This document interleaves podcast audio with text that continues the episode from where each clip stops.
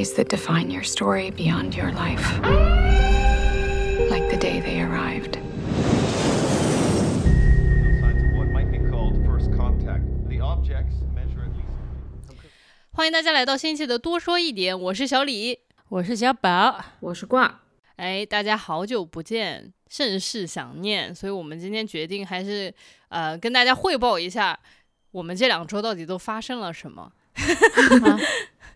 主要是郭二吧，主要是郭二发生了什么？因为上两周我们哎，好像我除了就是工作实在是忙得来头不着地以外，好嗯像没有什么特别可以跟大家汇报的。但是郭二是不是有特别精彩的故事可以跟大家讲一讲？等一下，小李，你平时不忙的时候头会着地吗？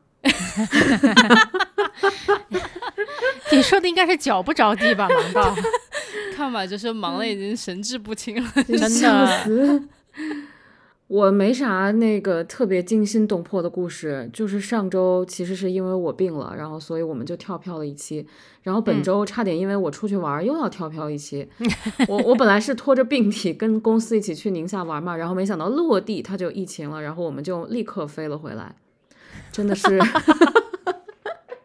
所有的旅途都是囧途，真的，哎，上飞机的时候，我同事特别恍惚说：“哎，咱们昨天是不是刚坐了飞机？”我说：“是的。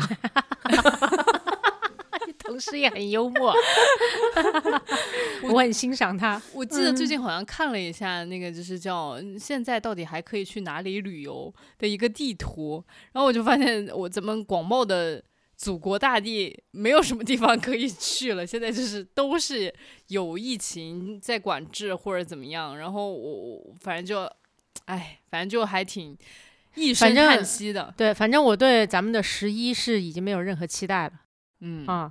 我就觉得只要十一，只要我的小区不封，哎，我觉得就行了。其他什么地方我都不指望。哎，我就觉得人类的那个就是刚需的需求就是这么一活着活着”活着，没有没有哎呀，没有没有，不是人类，人类都已经开放了。人类都已经开放了，只有我们还是活着活着活着对，，永远的活着文学啊！哎呀，都不好说，咱们是人类的一部分还是？总之呢，就是我们耽误了俩礼拜啊，但是两礼拜之前，我们就开开心心的看了啊、小李一定要让大家看的那个老电影啊，也没有特别老哈，就是应该是一五年的吧，对吧？一嗯呃一七一一六还是一七年的呃降临，又是大牛蛙的导演，呃，可能第一次听我们节目的伙小伙伴们不知道大牛蛙是谁，就还是稍微简单的科普一下，就是是小李非常喜欢的一位导演，他叫丹尼斯，其实他应该叫丹尼。维伦纽瓦，然后他其实 可能最近导的一部大片，很多小伙伴都有听过，就是《沙丘》。嗯，对，然后但这一部呢，实际上是大牛蛙导演他科幻三部曲的第一部叫《降临》，然嗯后他拍的第二部也是很厉害的一部电影，叫《银银翼杀手二零四九》，实际上是对就是科幻史上非常有名的《银翼杀手》的一次再创，就是二创再改编。然后嗯他、这是他的第二部曲，然后第三部曲其实就是《沙丘》。呃，为什么要看《降临》呢？就是你喜欢，对，就是因为小李喜欢，并没有什么其他的理由。对 对，然后呃，那我来问问您为什么喜欢？呃，我我先讲一下，今天我们聊这一个节目的一个配置，就是我和小宝二人其实是二刷了二刷了，就是再刷了一遍。嗯，然后就是瓜儿呢是第一次看大牛蛙的这个降临。嗯，我我是因为喜欢，就是我会觉得他拍的好美啊，而且在我脑子当中，就是因为我其实很不喜欢看科幻相关的东西，然后 然后但是大牛蛙拍的这科幻三部曲，我三部都看了，我三部都还觉得挺喜欢的。嗯然后就是我觉得他拍科幻的方式跟很多我们想象当中的拍那种赛博朋克的感觉是完全不一样的。嗯，然后你觉得它既科幻又现实，对，然后你有一种陌生的熟悉感。然后以及大牛蛙在做美学这一块儿，就是包括声效这一块儿，真的是反正做到了极致吧。对，嗯而且就是三部电影看下来，就是从降临开始到二零四九，然后再到沙丘，就它的那个技术的娴熟程度，就是一步步的在攀升。嗯就如果说以前我们的播客是在疯狂的吹李安，接下来大家要听到长达十期的大牛蛙的吹捧。对，大概就是这样吧。好的，完全感受到你对他的推崇之情了，哔哩吧啦的说了好多啊，真的一点不关心我们这其他人的感受。我已经在大纲里面的第一段写了小李疯狂 吹捧大牛啊。我有个问题，哎，我有个问嗯题想问小李和小宝，当时你们是如何选择去看这部电影的呀？当时我记得太深刻了，朋友们，就是二零一六年的时候，这种电影是可以上院线的，朋友们。就是我觉得我当时完全不是一个影迷，你知道吗？就是我觉得是他的那个宣推应该做的还不错，然后我就知道也是一个挺大制作的这么这么一个片子，然后我就去看了。我是真的先看的片子，后来才读的泰德江的这个嗯小说。哦，我不知道小，说，哎，对对对但你这很有意思，你说了你自己不爱看科幻片，对，所以我很好奇你当时为什么会选，因为当时我看到，就我看到这样谁约你去看的嘛？哎，你这是什么夺命连环 call 吗？夺命连环问，不是，我当时是完全没把它当科幻看。嗯，我当时是真的是听到了宣推团队说这个大概就是什么不能够错过的一个什么什么大片儿之类的，我就这种词儿都能吸引你，当然在能了，小李好好骗，超级好骗。我就是那种在大经过大卖场，人家说九块九，今天就清仓，我是绝对就被上当受骗的人。妈呀！所以小宝你呢？我肯定是，我是我是很爱看电影的人。然后之前我在其他的城市，就是在我在香港待着的时候，那边呃最多的时候一一个礼拜看五场电影。然后香港的电影基本上是上两周就会下，非常快，所以你得抓紧去看。但它上的非常非常的多，然后电影院又非常的密集，我基本上不会错过任何呃靠谱一点点的电影啊，嗯，所以那当时我已经在在在这个北京待着了。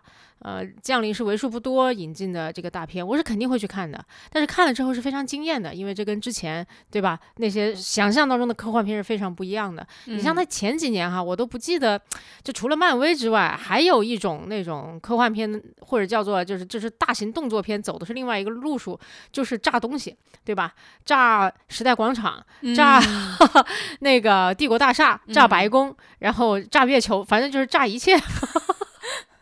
对，对我一开始真的，我看海报，我一度以为是一个类似的片子，因为它海报上面就是一个巨大的外星人飞船，对吧？嗯然后那个海报又很糙，因为中国把海报贴出来的时候，那个像素是很低的，所以你只能看到一个很大的东西，但你看不出来它跟人类的那个比例，你就看到一个一个像围棋子竖起来的一个玩意儿，你知道吗？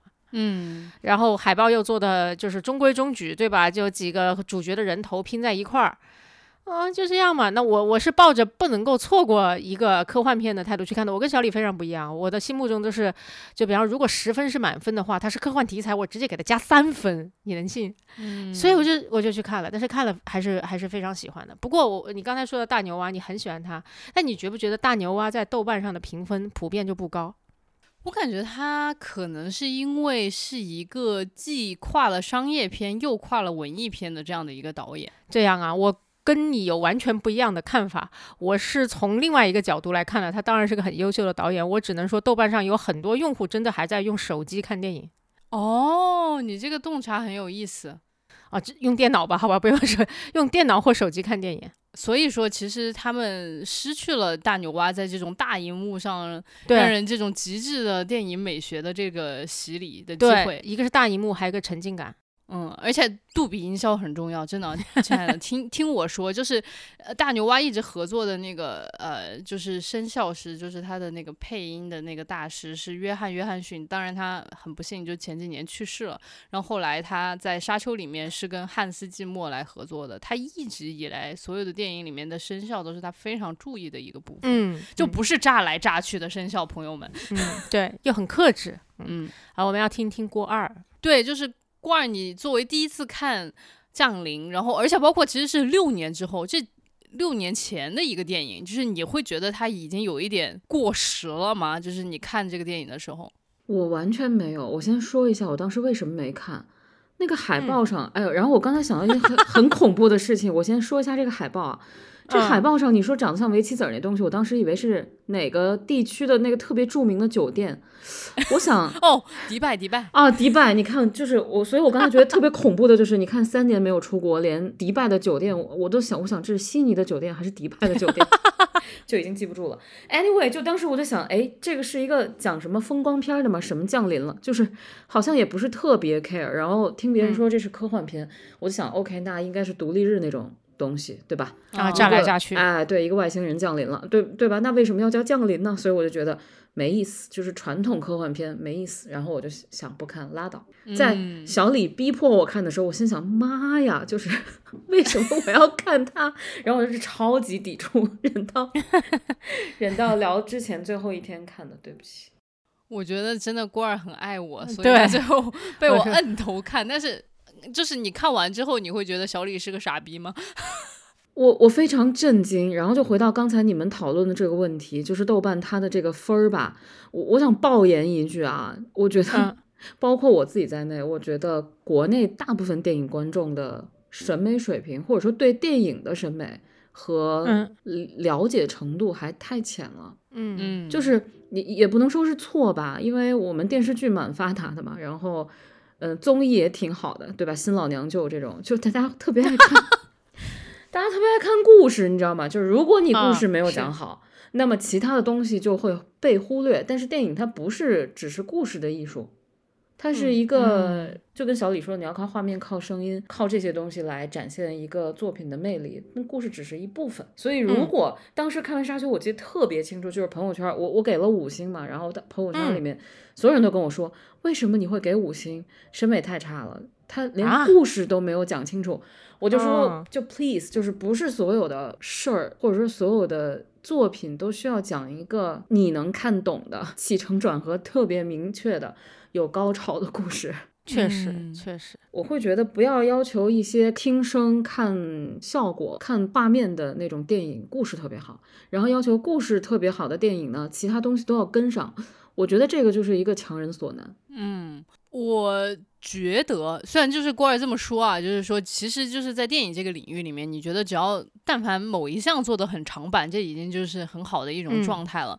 但我其实首先我不太认可说降临这个故事没讲好。嗯，因为我可能后续我会讲一下，就是他们在做这个改编的时候，我觉得他是把一个小说里面的故事改得非常的适合电影这个媒介，就是他其实是动了一些刀子的，在这个故事层面上面，所以我觉得维伦纽瓦这个导演他对电影的这种媒介呈现的理解，他是非常深刻的。然后另外的话，我觉得他其实把故事讲清楚了，当然这个。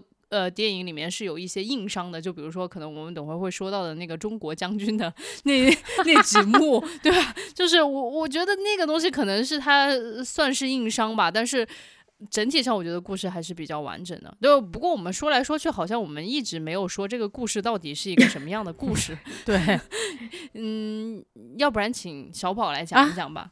好突然，你，那你，那我来讲吧。你来讲，你来讲，你这么爱大牛蛙，你值得。嗯，对，就是呃故事贼了简单，就是在地球上十二个地点，突然有一天出现了外星人，而且外星人他可能乘坐来的那个飞船是一个就是特别奇怪的东西，就是以我们人类这种浅薄的物理学的知识，觉得那种东西不知道怎么飞来的，也不知道嗯它怎么能够悬停在那儿吧。然后，而且其实那些外星人好像在用他们的语言想要与我们沟通，嗯但是呢，就是没有人能够破解他们的语言，他到底在说什么，也不知道他们是来威胁我们的，还是来向我们送礼物的。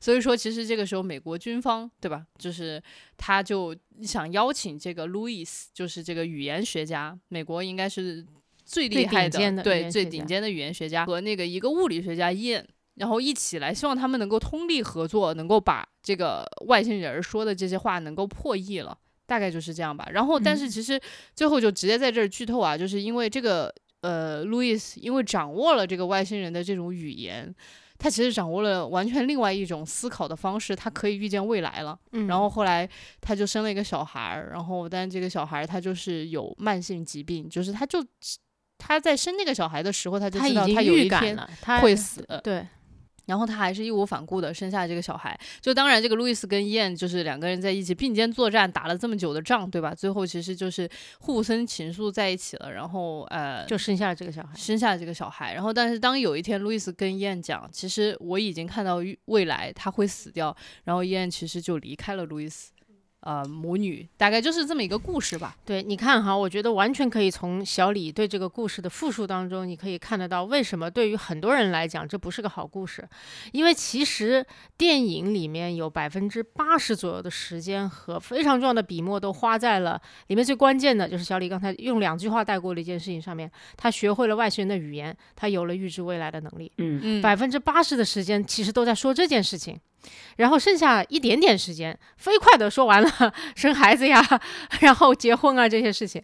嗯所以就是对于大部分人来讲，大家看得懂的都是哦，OK，我跟另外一个人生孩子了，我跟另外一个人在一起了，然后我们吵架了，我们分手了，这种事情大家会明白。但是你说前面那多玄妙，我光这么说，有任何人能给到吗？因为我学会了一门语言，所以我有了预知未来的能力，大家就会说 what，嗯，对吧？就这，对，但是大流氓就把这个学习语言这个很无聊的过程，真的就是很枯燥又无聊的过程，我觉得是拍的很美的。对，嗯，然后大概就是这个外星怪物呢，长得就是特别的奇怪，反正他们用的语长得像言，干掉的人参涂上了水墨，这这，对，然后他们的语言就是画圈圈，然后每一个圈圈长得有略微的不同，但是他嗯们画的每一个圈其实就是一句话了。嗯，嗯，瓜儿有什么对剧情要补充的地方吗？嗯，没有，说的挺全面的了。反正我当时震惊的地方也就在于一个科幻片，然后对，首先没有打打杀杀啊，就打打杀杀，嗯嗯，到了该打杀的时候，它停了，对吧？这个是一个非常玄妙的地方。然后嗯第二个玄妙的地方就是，它真的用大量的笔墨和图像给你展示外星人的语言如何学习，就像给你上了一堂课。当然，你也上完这堂课，你也没明白他们到底说的是什么东西。然后，嗯第三就是我觉得对这个牛蛙导演的一个特别深的印象，就是你经常会就看他的电影，经常会出现 “Holy shit” 这种感觉，就是嗯，第一眼过去那个黑的玩意儿吓了我一大跳，然后我就想这是嗯啥？然后包括沙丘的时候，就是他，我觉得他有那种巨物迷恋，对，对他有一个专门的说，他有一个巨物迷恋的审美，然后还有一个专门的词儿叫什么 B 什么 O。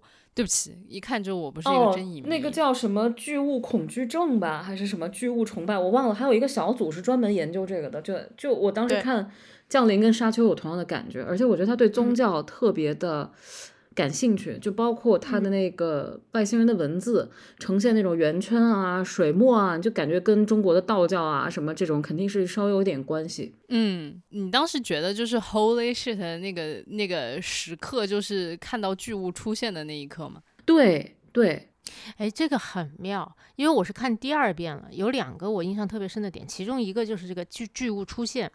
因为说老实话，我觉得在荧幕上出现什么东西，咱们人类已经不会再吃惊了。所以大牛蛙是怎么烘托出这种巨大的东西，让人大吃一惊的感觉？我觉得完全是前面哈，这他完全是站在那个。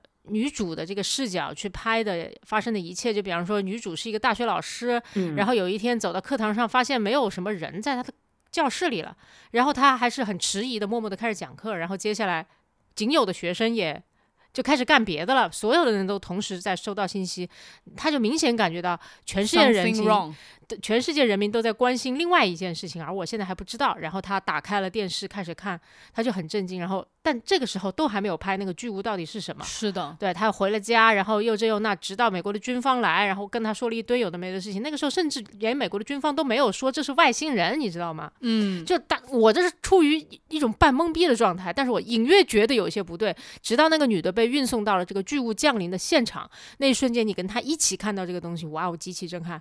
前面他就对憋住，把我们给憋死了。对，就是他真的一步步在烘托。先是在大学里面大家不听课了，然后嗯结果后来他就放了很多新闻，然后但他放新闻的过程当中没有直接就在新闻里面就把那个巨物给你显示出来，而是讲这个全世界各地十二个地方看到这个东西的时候，就是大家都嗯发生了暴乱，就是大家都上街了，然后或者说都祈求天呐神迹啊，保护我们人类，我们不要在此刻灭亡。他那个镜头切新闻的时候，因为新闻里面肯定会有摄像头怼着那巨物拍的片片片段嘛，呃呃但他可一帧都没有放出来，他前面放的全部都是什么？就你刚才小李说的什么暴乱啊，然后那个什么新闻评论员，然后叽里哇啦的说话，反正就嗯一直没有给他一个正脸的镜头，直到那一刻来临。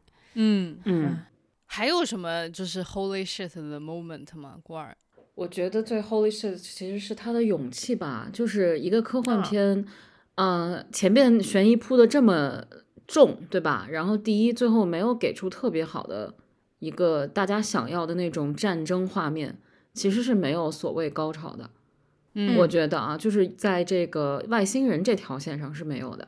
然后第二就是能用这么大的篇幅去展开他们如何解他们的就是外星人的语言，我觉得非常赶。然后最厉害的是，我不知道其他观众怎么想，至少这一段我没有看的觉得很无聊，也没有尿遁。对我觉得这一段拍的竟然没有尿点，不知道是不是因为我本身对语言学习感兴趣啊，但是我会觉得非常神奇。就这种东西，这种东西你其实是在电影或者电视剧里面是一个大忌，对，就很容易让观众说“我靠，这是啥呀”，然后就尿点就跑掉了。嗯，你这么一说，我对他的崇敬之情又又 又增了一分。但是我觉得啊，呃，一会儿可可能会提到小说嘛，我觉得他对于小说来说已经做到了最努力的改编，但绝对不是最好的改编。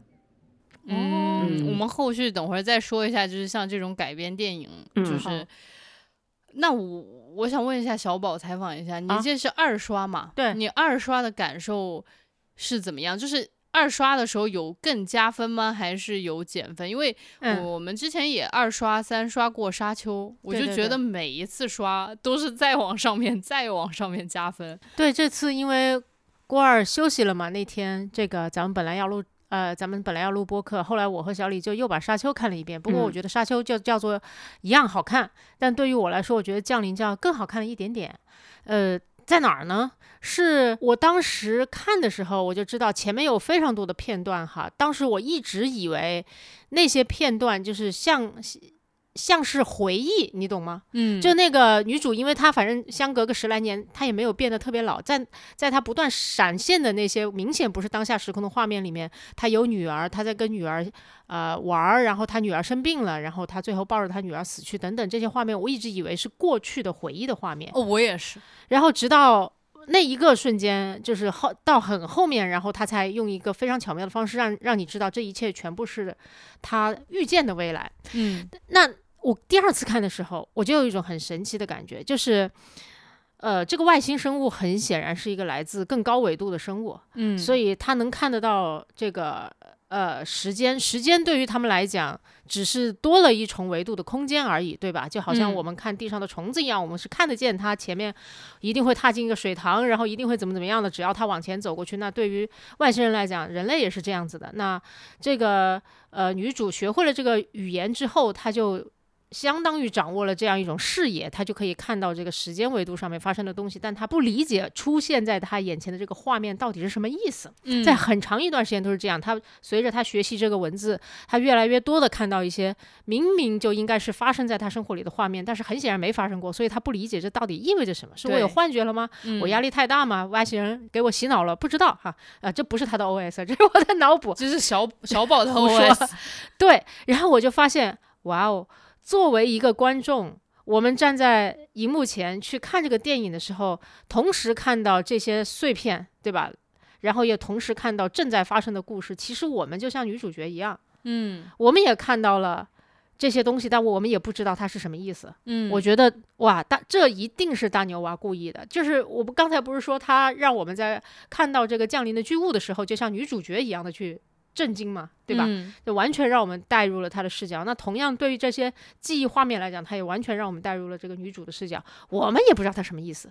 对嗯，第一集的时候，我还呃第一次看的时候，我我还隐约觉得说会不会有点故弄玄虚啊，对吧？我前面一直在内心打问号，到底什么意思啊？嗯看到第二遍，我说 OK 明白了，他就是要我们心里边不断的打问号。嗯，我觉得你说的这一点，其实他一直以来非常擅长把观众拉入他的故事，跟他一起演和一起发掘这个故事。这一点他不是在《降临》里面才第一次展现，就是他之前一三年拍的电影叫《囚徒》，和我们之前也看过的一部电影叫《边境杀手》，嗯，一模一样。就是都是把让你直接变成那个电影主角，你逃无可逃，你就是想知道下一步到底是怎么一回事。对，而且就是你跟主角一样懵，对，因为说白了，故事的主角根本不知道故事的走向。嗯，罐儿，你在整个电影里面有尿点吗？我们刚刚就疯狂在说，我们反正是很沉浸的 在这里面。然后，但是你呢？你你有尿想要尿的时刻吗？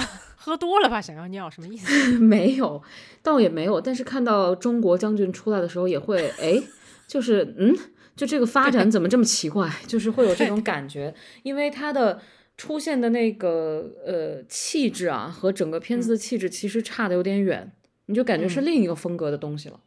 应不应该属不属于这个片子，不应该出现在这个片子里。对，我也觉得我，但是我其实有一个疑问，我不知道是因为我们作为中国观众，嗯。所以我们非常能够分辨出来那个风格不太对，不太契嗯。合在那个电影里面，因为我们知道真正的中国的 general 应该长什么样子，他们说话的方式是怎么样的以，及不会穿的那么 fancy。对还是说其实其他的其他地区的观众他们也会有同样的感觉，就是我我觉得这个我很存疑，嗯就像比如说可能俄罗斯的小伙伴们看到他们讲俄语的那些 什么嗯呃警匪片之类的，他们也会觉得很奇怪，这个我我不太清楚，但是这也是我觉得很硬伤的一个地方，就是我嗯。第一次看的时候，我会觉得我靠，我要给这样打一百分，嗯，太牛逼了。然后，但是我第二次看的时候，我就稍微往下减了减分，就是因为我觉得看过他拍《沙丘》之后，你就会觉得哦，那个才是更完整、更流畅的电影。然后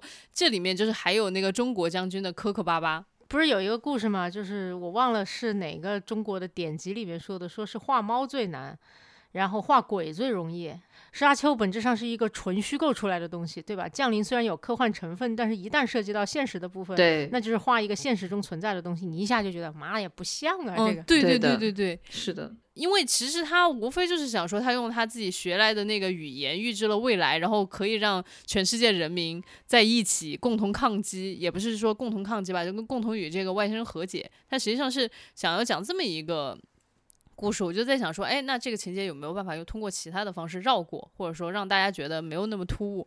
但反就是不借用这个中国将军的角色。没错没错，但是我也没想到什么样子特别好其实我觉得让他稍微穿朴素一点，或者让他露面少一点就可以了，真的。因为以我的了解哈，就咱们在自己家媒体上面都没怎么见到过所谓中国将军露脸在这里说一些有的没的的话，咱们怎么可能让美国人一天到晚动不动就能打通人家的私人电话呢？真是的，对，所以对吧？还还上嗯新闻这那的，不可能的。对，嗯，就还挺突兀的。所以我觉得处理一个很现实的题材，往往还要让它稍微神秘一些。啊，对你说的这个真的是我我有切实的感受了。我是在翻那个 IMDB 嘛，因为小李一直在问说国外的人看了会有什么感觉，然后六十万人打分打了七点九，哦，那跟豆瓣上很像，嗯豆瓣也有六十万人打。我看到我就是他们其实评论跟中国人有一丢丢类似啊，就是喜欢超喜欢就给十分，就是一切都很好，但是也有就是上来就说装逼，然后看了很压抑、很无聊，说全影院的人无聊到死，就这种。啊，我完全相信。嗯全球在此、呃，全球在此刻共凉热，是这么说吗？嗯嗯，哎呀，咱们都是人类，好吧？嗯我觉得审美的水平可能有不一样，但是其实我们有很多一样的地方，对的通，进来的。对，嗯太好笑了，嗯。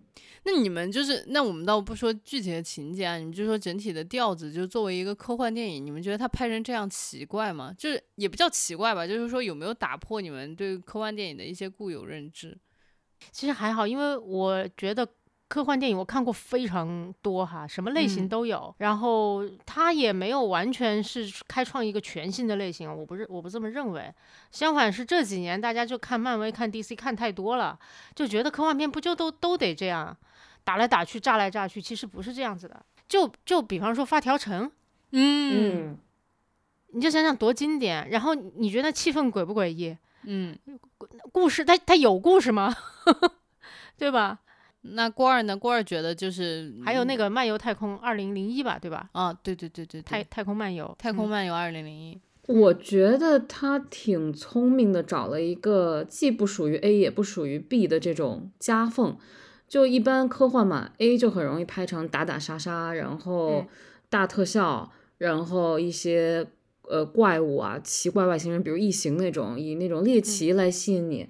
还有一种就是呃库布里克，然后包括一些日本的动漫，就大家说神作这种都是什么意识流啊，因为你科幻这这种接近宇宙的嘛，跟宗教啊、神学啊会搭一点边儿，他就会给你做成一些哲学的东西，一些你嗯你只能靠感觉，但是不能靠理性去思考来理解他的这种东西。但是他就找了一个很中间的地带，就是我给你看了一些商业中，嗯、你想看的东西，所以他这块儿没做好，我觉得啊。然后另一部分就是我把小说里想用意识表达的这些东西，然后非常深奥的东西给你展现出来。我觉得他本质上是喜欢小说里这个母女线的，但是母女线其实没有用的特别好。他另一个喜欢小说点应该就是说，就是这个因果循环的这个东西，这个概念。嗯这个东西我觉得它展现的很好，但是其他可能为了展现这个，让它变成一个合格的电影而加出来的一些东西，你就会感觉稍微有一点格格不入。嗯，哎，郭儿，你刚刚提到就是说它改编，你觉得？因为，说你刚刚已经到说到书的，嗯，我我也很好奇，因为我没看过书哈。嗯，你能大概讲一下，就是书和这个电影的差别在哪儿吗？就比如说在情节上。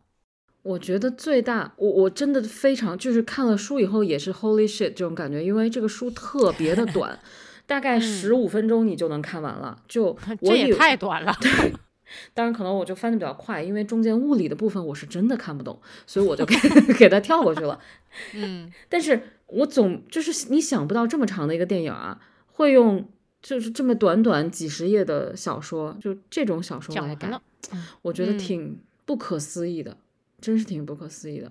然后里面其实最大的不一样的点在于那个那个小说里这个外星人叫七只桶啊，然后他的眼睛是呃 everywhere 的，就是全视角的那种，到处可以转来转去的。然后这个七只桶他来地球是没有目的的，就是到他们走，他都没有明白这个外星人，就是这个女科学家都没有明白这个外星人过来是要干啥。对，这是第一。然后第二呢，就是他女儿是死于滑雪，嗯嗯，不是死于一种怪病。对，就是是一个非常意外的，就是事故吧，就是一个事故。然后，但是其实病的话，它就是一个病程很长嘛，就是你知道他就是从小很快就会患病。对，对，这个很有意思。嗯，嗯，对你你们你们喜欢这个改编吗？就是这个改动的点，因为那天小李说他觉得这个改的挺好的。对，因为嗯，怎么说呢？就是我觉得那个呃事故去世是一个很脆的东西，就是那一下，比如说，如果我作为当妈的，那我我如果不改成病的话，那这个电影会怎么演呢？就会演我不断的在闪回画面里面都是快乐快乐快乐快乐，就因为我跟我女儿在一起就是快乐嘛，对吧？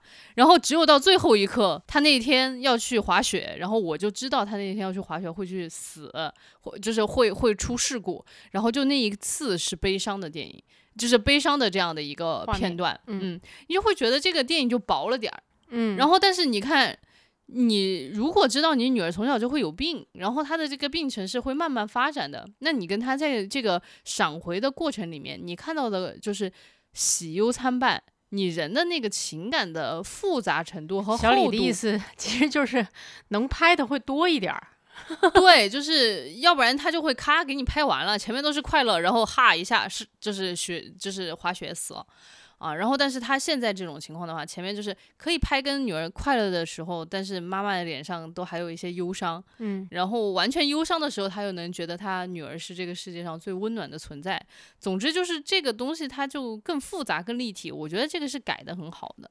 哦，我觉得我能理解他为什么这么改吧，因为我会忍不住去想哈，把它当成一个思想实验。比方说，我们问小李啊，你知道，假如你能预见未来，你知道你有一个小孩，然后他会得绝症而死，你还会不会想要这个小孩？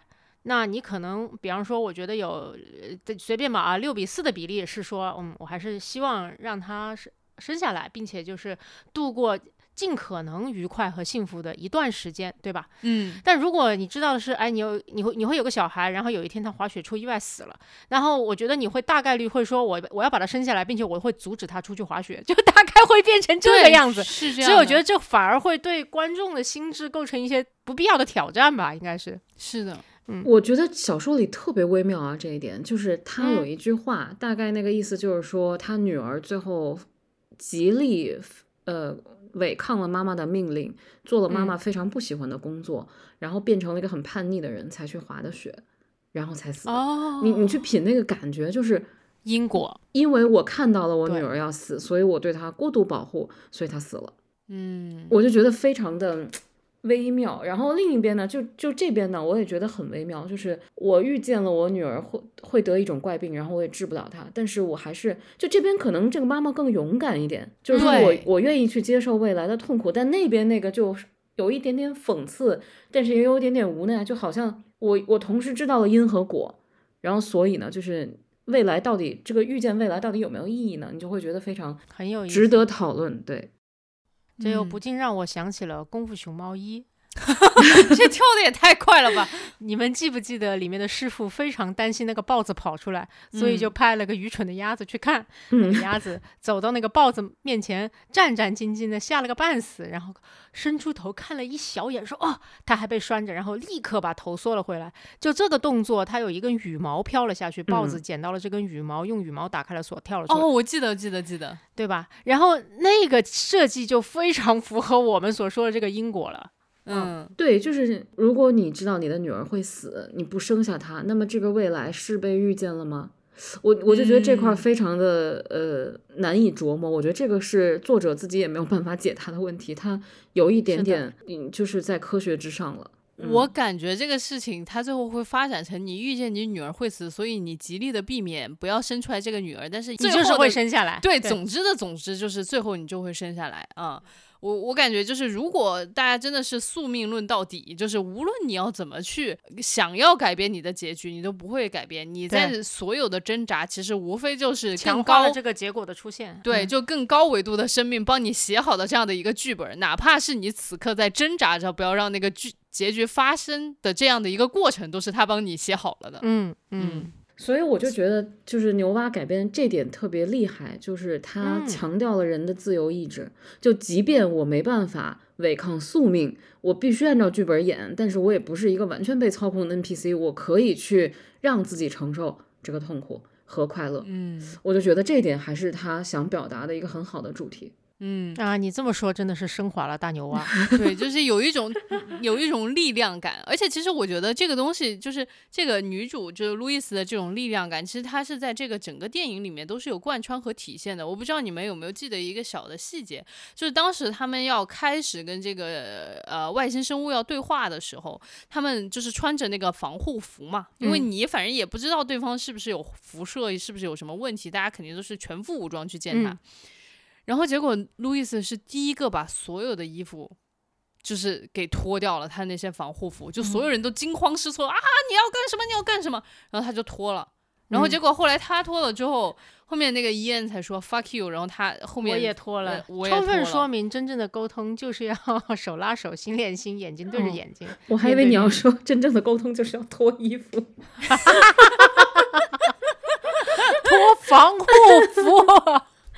好的，好的。对，所以我当时就觉得，我就说哇，你看这个女女性就是多么的很勇敢敢，嗯对，就是她也不想这么多，她也可能也根本没想说我要是被辐射了会怎么样。嗯，还有就是呃后来第二次又有一个很勇敢的场景，就是说大家都已经要撤退了，就说我们已经放弃跟这个怪物去说话了。嗯他当时跟那个军方的人就发生了非常剧烈的冲突，他就是说他们是来给我们送礼物的，他们不是为了要来跟我们打架的。嗯，嗯但是军方的人就是说你翻译出来的这个语言又可以被理解为武器，又可以被理解成礼物，你凭什么就说那是礼物？所以当时他们就很坚决的，就是说我们不能够 take the risk，我们所有人就是要撤退，然后不再跟他们沟通。但那一刻他做了一个啥事儿？他就是自己开着那个车，然后就跑去一定要再跟这个再去沟通。我就觉得哇，这个女性就是很勇敢，所以说后来你也能够理解。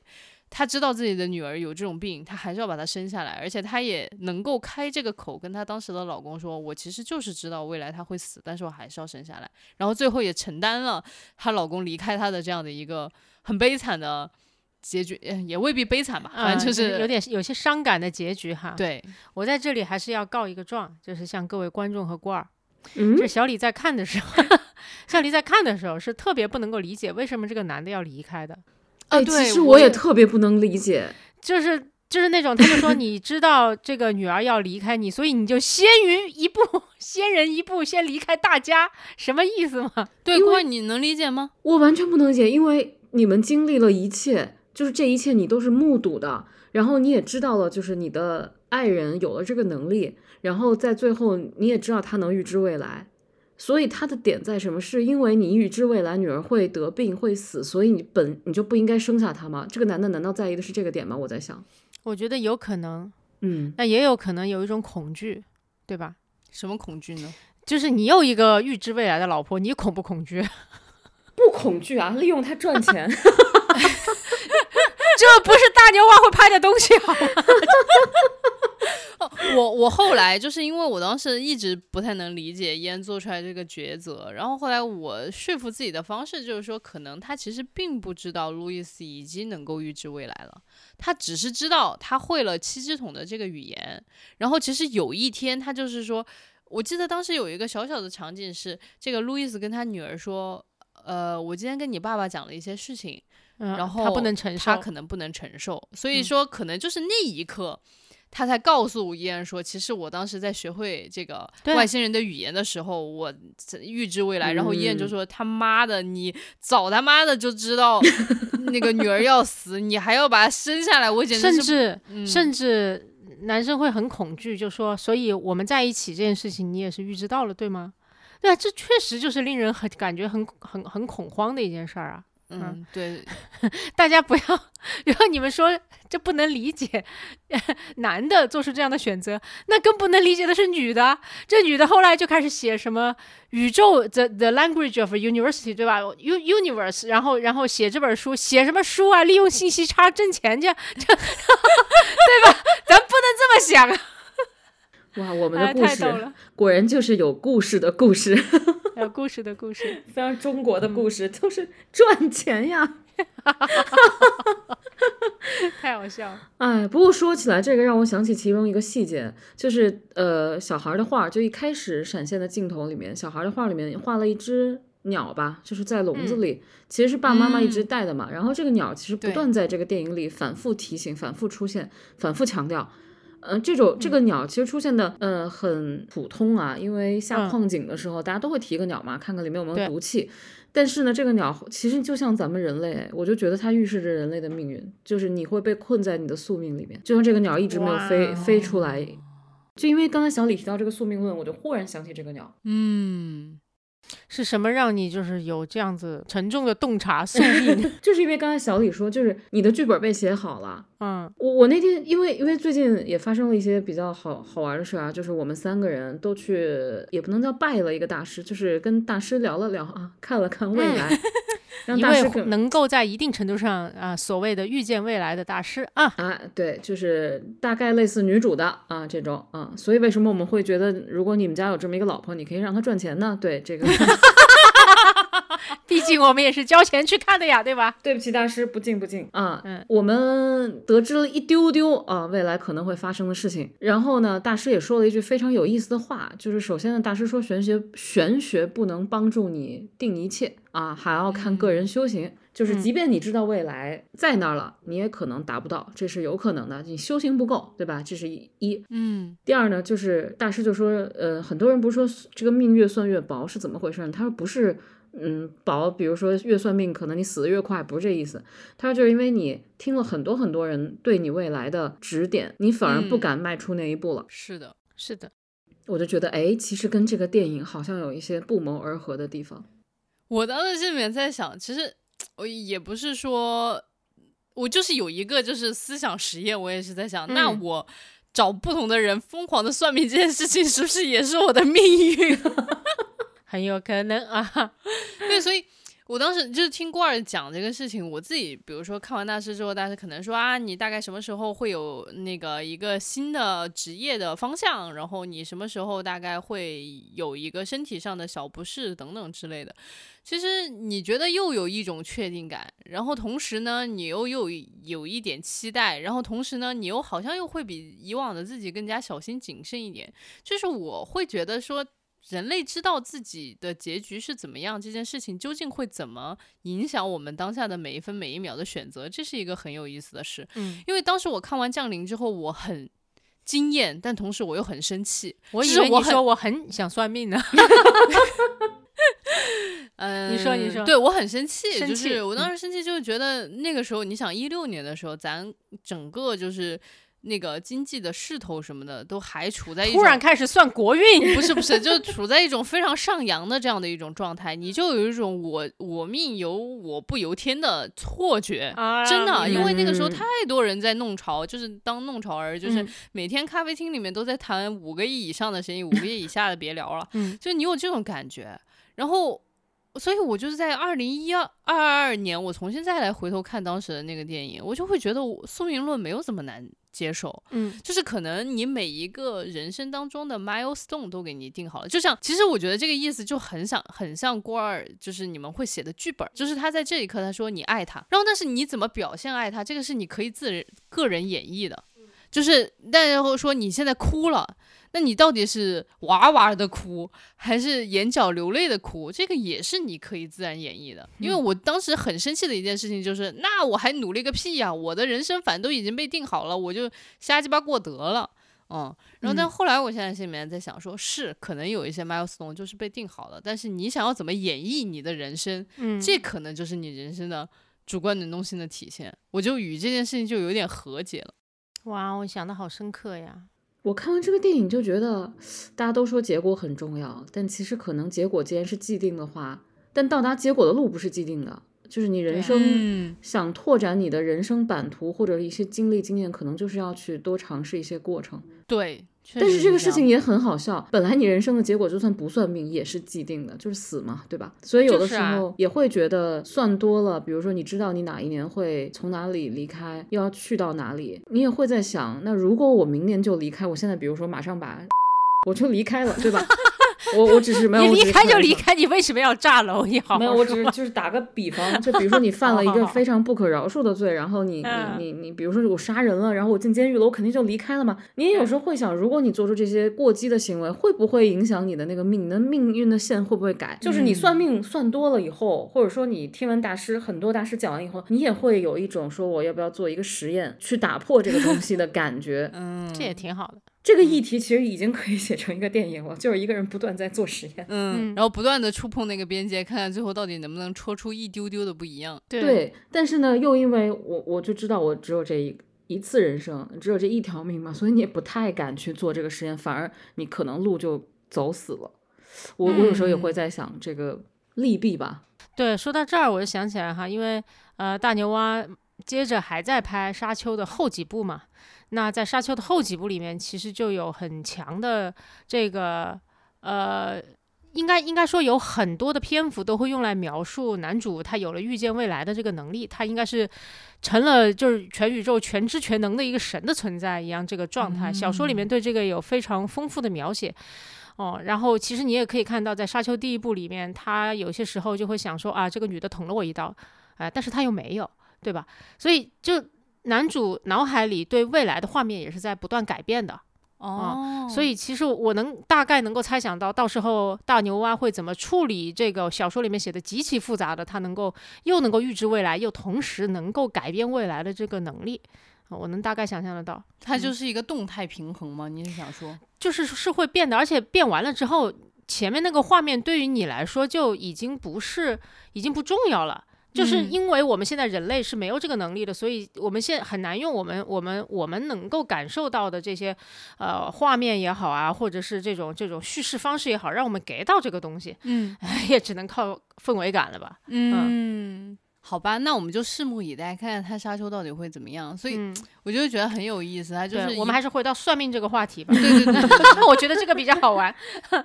所以，所以我就想问，你们是比较人定胜天论，还是比较宿命论？我觉得这个东西其实嗯可能也在这几年里面有一些改变。刚刚小李就已经说了嘛，一六年的时候猪都能起飞的时候，我就觉得应该要人定胜天。嗯然后但现在我就觉得哇，宿命论也可以接受嘛，但是可以把生命演绎的就是更加精彩一点，我觉得这可能是实实在在能做的事情。我觉得大线上就是宿命论吧，我反正特别信啊，因为猪都起飞那一年我也没起飞，就觉得这这一定是宿命，这是天意啊，对不对？对，但是小的事情上，我觉得我会尽力做到让自己最好，谈不上可能会让自己无愧于心吧。嗯嗯，但是我觉得无愧于心，每个人的定义就不一样，所以每个人的选择就在一个点上分开了。嗯，无处无数个小小径分叉的路口。我完全不信人定胜天，我觉得 人太渺小了，人算个屁呀、嗯前两天我是看了什么东西，还是反正当时就觉得，哦哦，就是跟小李去植物园，这两周之内，我们我还跟小李去了植物园，然后回来就病了，没 有怪小李还是怪植物？怪天了，然后就是 就是在植物面前，你看到它们的生态。呃，然后还有一个纪录片，就是讲呃就是绿色星球吧，你就看到光是植物的那种几万年啊，然后在地球上繁衍它们的那种自己的绞杀呀，然后一些互助啊，就是他们的那种存在的时间这么长了。你在那个林子里面，你真的小到还不如蚂蚁，你什么都不是，你能定什么呢？我就觉得嗯太渺小了，所以我不太信这句话。那小宝呢？你是说人定胜天吗？我当然不信这句话，对。尤其你要看战胜的这个天到底是指什么，但是在某一种意义上面来讲，如果说人定胜天是挑战，就是这个老天爷安排给自己的既定的命运的话，我觉得人类还是可以稍微挑战一下的。就万嗯一成功了呢？因为我知道不成功是绝大多数，但我觉得始终还是有一些。就是拨动了这个历史的琴弦的人的，不然的话，我人类为什么就会发生这么多的改变呢？对吧？所以我觉得对于人的改变这件事情，我还是有一些啊、天真的信念的。就说到之前大家说算命这个事情哈，就是就是啊、跟小李和郭二那个那个算过的这位大师姐姐小姐姐哈，呃，然后她也呃拉住我的手也算了一会儿。然后我觉得很妙的是，其实我 算过很多命，因为但凡我遇到点什么事情，大家也不知道怎么安慰我，就给我介绍一位大师。你 就是属于那种我算了很多命会越算越薄的人吗？但很妙，我大部分情况下我都不记得了。啊，就嗯不记得他跟我说什么了，这个就很妙。他们让我照做的事情，理论上我应我应该都照做了哈，就是基本上，除除非让我干哈，应应该也没有人让我干伤天害理的事情，但是大部分让我做的一些小小的动作事情，我都做过了。我因为我还有一个很深的印象，就是我觉得每一次别人给我的建议都是那种特别正常的建议，都是为了我自己。就就他不是个大师，他不用预见未来，是一个很真诚的朋友，他给我的建议的那种感觉，所以我觉得啊挺好的。就是 你发现一些很健康的生活习惯，附着上一些神神叨叨的一些 色彩的时候，你会更容易执行下去。我觉得挺好的。但是除此之外，他们对就就比方说我嗯未来怎么样啊，包括当下怎么样的一些判断，我都记不住，嗯我都会忘掉。然后我嗯觉得也不失为一件坏事吧。嗯，不对，应该叫不失为一件好事儿。不失为一件好事儿。对对对，说错了。就是刚刚其实你听小宝讲这个事情，再联系到前几期我们讲的几期电影，你会非常看得出来小宝这个人他的啊一个很明显的价值取向。就是就是记性不好啊。不是不是，就是你非常相信人总能做点什么这件事儿。就是你还记得嗯我们当时看《犬之力》和包括我们看上一期大骂的 蜡鼓吟唱的地方的，去他妈小龙虾唱歌的地方。人家是叫沼泽深处的女孩儿。好的，对，然后就是咋不埋了你呢？对，就是上一期我们聊的这个嗯电影，它其实都是讲的两个非常弱势的一个人在。呃，受到压迫之后，发出了惊人的这样的一个能量。能量，然后去改变了他自己非常糟糕的生活现状。所以说，当时其实小宝也提到了这个，就是说他在某种程度上相信人的这种主观能动性。然后刚刚问到你人定胜天吗？还是宿命论呢？然后嗯你还你也是觉得对人还是挺有期待的。对对，还有一个点，其实我还挺想聊的，这里面，因为他既然花了百分之八十的时间嘛，都在说你怎么学这个语言，嗯就是大家对这个学语言，我觉得它其实里面有一个很有意思的隐喻，就是叫做学好一门语言，你就可以打开一个新的世界。你这个鸡汤也是来的很突然。真的就是这样，我觉得他就是把这个朴素的道理讲的贼了极致。就哎以前可能人家嗯，爸爸妈妈跟你说，哎呀，好好学英语，对吧？然后那个你可能以后就可以跟更广阔的世界更无障碍的交流，对吧？你你当年我学法语的时候，我妈说，我觉得你到时候就算去法国念书一事无成也没关系，至少你多学了一门语言嘛。这你妈跟你说的啊？对她当时真的这么跟我说的。咱妈心真大。我但这 very 我妈的风格，好吧？就是说到这个语言学这个东西，我不知道你们两个会不会有这种感觉。就是学了一个新的语言之后，当然肯定是可以跟更多的外国朋友更无障碍的沟通啊。但是其实他们会对你的那个思维方式会有一些影响吗？我在这里先说啊，我们这一期真的没有接到多邻国的广告。刚才小雨这个所有的话都特别像给多邻国打广告。对啊。没有人多邻国快给我们打钱！当然了，就是电影里这个是一个非常特殊的例子，毕竟是高纬度的语言嘛。我我当时觉得很惊艳的一点，就是明明那个圈儿跟圈儿之间差距，你根本看不出来有啥差距，但它意思就是不一样。哎，我跟你讲。我觉得他们就是在报复外国人，这就是在报复中文很难学，因为我完全理解，在外国人眼里面，我们的方块字每一个都长得一样。啊，还真。我看韩国字，我基本上觉得这就是三个三坨东西，然后各种排列组合。然后看阿拉伯文，就是说这是什么。我有一模一样的感觉，当然还有我们少数民族语言内蒙内蒙古的蒙文、藏语。我就是我看到那个东西，我就立刻就会我的我的大脑就给我发出了一个信号，那个信号叫做你这辈子都不可能学会的，不要看了。确实有点像对中文的吐槽啦，就是因为它里面说它一个圈儿啊，能表达可能有一篇文章的意思。我心想，这不是在骂中文吗？对。但是我会觉得很厉害啊，就是他的一个意思，他表达一个词。能衍生出那么多东西来，我觉得这个是语言的一种奥秘，而不像现在我们甚至连文字我们都会打成一种标签。我我我是觉得其实是，就我尤其最近大家都在讨论网络语嘛，就比如说啊，明明可以有笑死，但是他会说笑不活。然后还有最近有一个特别流行的东西，真的非常让人崩溃，就是有一个流行语叫龟鬼，然后就是乌龟的龟，然后我我就不明白什么意思。我现在到了一个。就是到了一个看不懂网络语言就要去查的年纪了，已经老了。然后结果发现是大家懒得说乖乖，所以就打成了龟龟。我说妈呀，就是现在连嘴都懒得张了，就退化到这个地步了。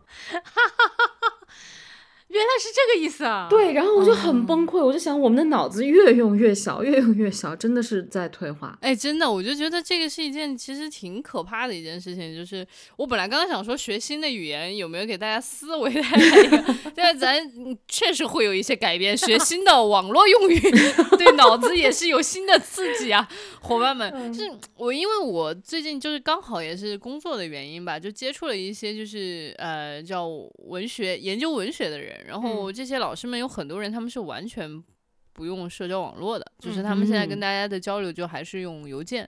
所以其实邮件这个事情，它就导致基本上你会把一个比较复杂的事情用一个长邮件讲清楚。然后它其实很锻炼你的那个逻辑思维的能力。然后其实这件事情呢，也映射到了他的口语表达当中来。你会发现他的口语表达也极其具有逻辑性。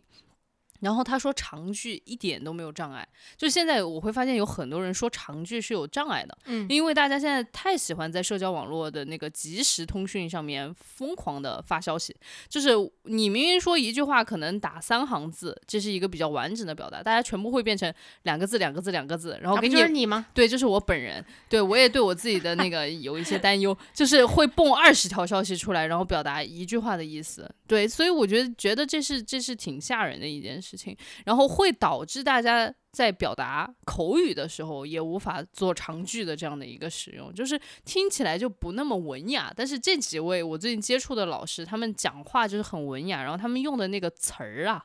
就是我都已经很多年没听到过了，都是你查一个意思的时候，往后翻三页才能查到这个词儿，对吧？对，就比如说他可能会说我很犹豫，但是他可能不会说犹豫，他说犹疑，啊，他我很犹疑。但说老实话，我可不喜欢口语这样子说话的人了。但是他们的那个圈子里面，可能大家就是会这么说话，他不会觉得这是一个障碍。好的，嗯，所以我可能还在互相较劲儿呢。有可能吧？你说第三页的词儿，我说第八页的词儿，不知道。对，那可能也是一个就是恶性的一个循环。但是我就觉得，哎，很有意思，就是他们的那种表达就会变得更古典、嗯文雅、有风格。好的然后小宝呢，作为我们三个人里面语言能力最差的人，啊，外语言能力你你在最差的人，你在问我什么啊？就是你你说了一大堆，然后你都没有问问题，然后你就说小宝呢？小宝很懵。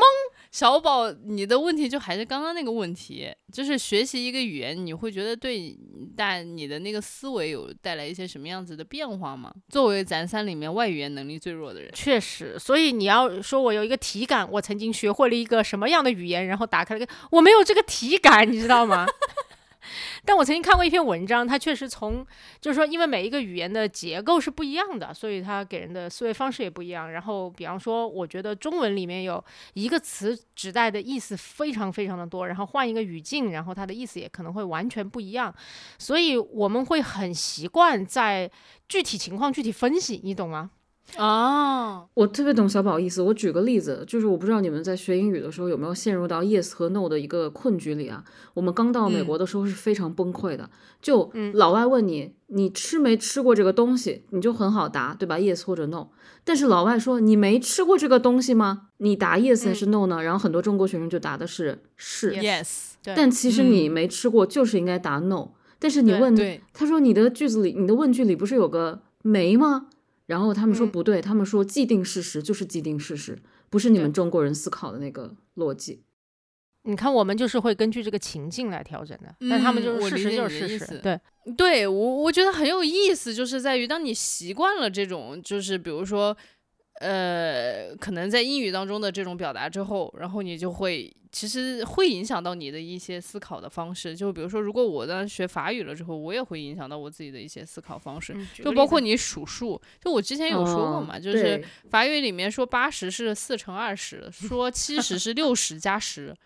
哦，真的是这样讲，就是所以你会觉得这是很嗯很妙，但是呢，他说的这种数的这个方式，它其实是会挺影响你很多时候的一些思考方式。然后其实我短暂的学过德语，然后德语里面，我真的觉得德国人的那种严谨，包括北欧人的那种严谨，是绝对跟他们的语语言言的动嗯词变位程度有非常大的不要跟我提这个。关系。就比如说像呃法国人，你说这个定冠词可能就是了啦，对吧？就是呃阴性阳性，哇，那德国人阴阳中性，然后而且你每一个配在后面的都是得跟这个前面的相挂钩的。所以我就会觉得，你你都把这事儿都搞明白了，你不会允许其他的事情会出很多这种小纰漏、小错误的。嗯，所以就是，嗯、再一次请 Q 到多邻国给我们打钱，就是学习外语非常好的一个途径，也非常容易开始的一种方式，就是下载多邻国这个软件，然后开始一点一点的从生活语言开始学起。这是什么？哇，小李你真是一个入戏了。没有我，我就是在为以后我们的这个播客商业化铺起铺平道路，所以这就又说到我们中国的这个大语境之下，干啥都是要赚钱。好吧，好吧，就不瞎扯了。我觉得还是嗯这这期聊的就还挺充分的。我就想给嗯大家推荐一个跟这个就是这一部电影有一点点相关的一一部小说，而且这部小说跟郭二还有一些不解之缘，就是这是嗯郭二的朋友翻译的。这本小说叫《平面国》啊，啊，嗯，呃，因为刚刚其实呃小宝有说到嘛，就是这个外星人的这个语言，其实它就是因为它可能是一个更高维的生物，它能看嗯到我们这种三维，它可能来自四维或者嗯五维，它能看到我们这种三维生物，就像我们三维生物看到。二二维平面的生生物一样，就是你完全能够预知它的一切。然后平面国其实它就是讲了这样的一个故事，对，而且这个故事它其实是发生在维多利亚时期。就维多利亚时期是一个什么样子的时期呢？就是大家都非常的信奉清教徒的那一派的东西，然后大家就是克己奉公。奉，哎，不叫克己奉公，反正大概就是过得非常的勤俭节约，然后非常的相信教会，然后非常的遵守清教提出来的一切的规则，活得规规矩矩的。但是在这个时候，而且这一个人他其实是一个神神父，就是神学的这样的一个从业者吧。然后他竟然写出来了这么一个呃，我我觉得就是一个科幻的小说，嗯、我觉得非常好看，一个呃很小很短小的长篇吧，嗯。很短小的长篇，一对对些厚厚的薄片。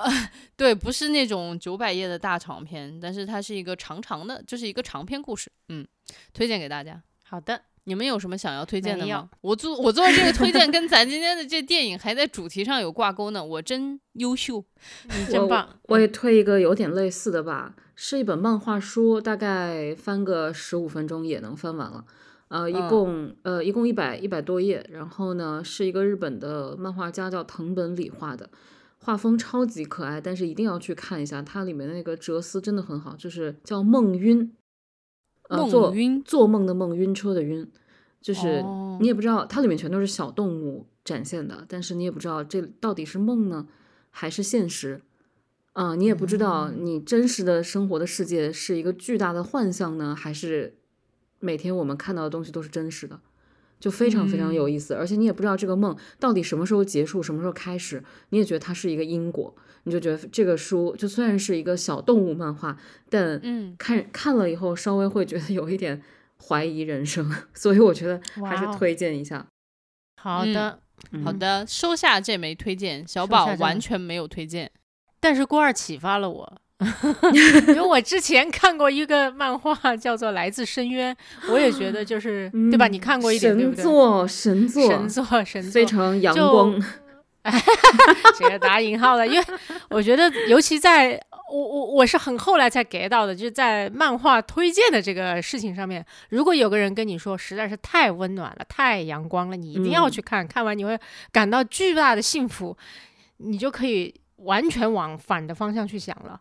嗯，为什么？漫画漫画界竟然有这样子不成文的规定吗？也不是规定吧，就大家好像都有一种，我被这道这本漫画摆了一道，我一定要再吸引一个人跳坑，然后才能觉得心里平衡一点。对的。对哦，嗯，总之就可以推荐大家看一下，而且我觉得有很多漫画，就包括郭二刚才推那个非常吸引人啊，是因为比方说，如果科幻片是探索和挑战这个人类思想边界，或者是或者是这种伦理边界的最好的一个实验场的话，那漫画就是更便宜的一个实验场。哦，对，它可以不计成本，因为它只需要一个漫画家和一支笔嘛，然后可以不计成本的在里面画出一些，就是在呃电影当中或在其他艺术性形式当中很难表达的东西。了解。那所以这个这个来自深渊是吗？漫画它到底大概讲了个啥呢？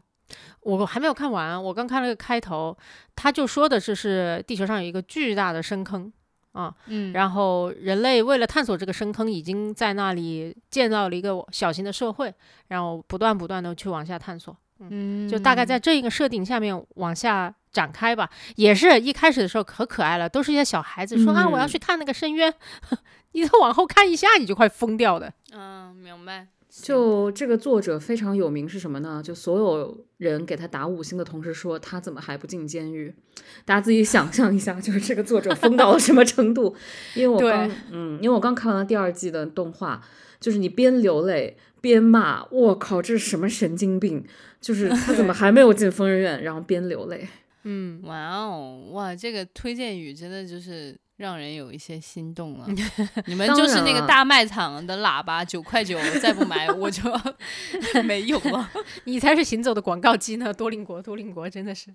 哦，对，最后一个，最后一个，就是今天就以这个收尾了。我就是想说，我重新刷《降临二》嗯二刷《降临》的时候，我有一个很大的感受，就是我觉得好的这些作品真的是挺值得二刷、三刷的。就是包括其实我说看《沙丘》看第三遍，你又看出来了新的东西。然后这个理论其实得到了一个验证，就是我最近看的一本书，它其实是讲的一个文学理论的。然后它其实更多的就是在说，我们人能够输入的时候，能够处理的信息其实是非常少的。然后你会遗漏掉很多的这种细节。然后，但是当你重新再一次看的时候，你又会觉得，哇哦，这个真的是太棒了。当然，这个仅限于就是说。呃，伟大的作品、优秀的作品，就是一些东八区的男人这种作品，就是大 家还是要就想避雷了。我刚想说，其实呢，咱们聊大牛蛙也好，聊李安也好，哈，远不如聊一聊什么东八区的男人，这样可能更痛快，对吧？你看几集，然后我觉得哈，你看一集这个电视剧，应该能够骂出六集播客来。对，但是我觉得要尝试一下吗？不要不要，不要我觉得不要不要不要我觉得就是，即便你现在骂了，流量会很很高嘛，因为看到 B 站 UP 主都疯狂的去骂，然后大家就每个人都想看一下这个人是怎么吐槽的，所以流量就会特别高。但我总觉得啊，这是一个底线问题，就是真的不要向坏作品低头。为了流量向坏作品低头，脏了自己的眼睛，然后会，我总觉得这个东西看了会对审美造成一定的影响。那是一定的，这不是总觉得，但是肯定的，就虽然一个既定事实。在这个事情上，我相信人定胜天啊，但是 对对对对，我我刚想说，我们二刷三刷一些好作品，也确实是因为这个时代好作品真的有点少哈，所以就是大家都在二刷三刷，从中寻找一些精神的慰藉。但是我觉得也不至于少到我们要去看那种了。好好，好我我哦，最后说一句吧，就是这个小说，希望大家都能看看，因为它真的非常短。就即便你看不懂什么，那个是叫什么费马理论吗？还是什么？就你嗯物理考三十分儿啊，当年的我，嗯，也要看一看，因为他这个小说写的可以说是仙气十足，嗯，而且非常的超脱，轻飘飘的。但是我觉得写了很多哲思和一些对科学包括神学的理解，非常短暂。而且这是一个华裔的男生写的，呃，已经不能叫男生了，中年他已经中年男性了。但是你就会觉得一个男性的手笔非常的细腻，然后这种笔触又写到了家庭，我就觉得很微妙。大家可以去读一下，感受一下。好哟。就是到最后的最后，郭儿还把这个呃改编的原作小说也把它推荐了一下。那我们今天就先这样喽，我们下期再见。好，下期再见，拜拜拜。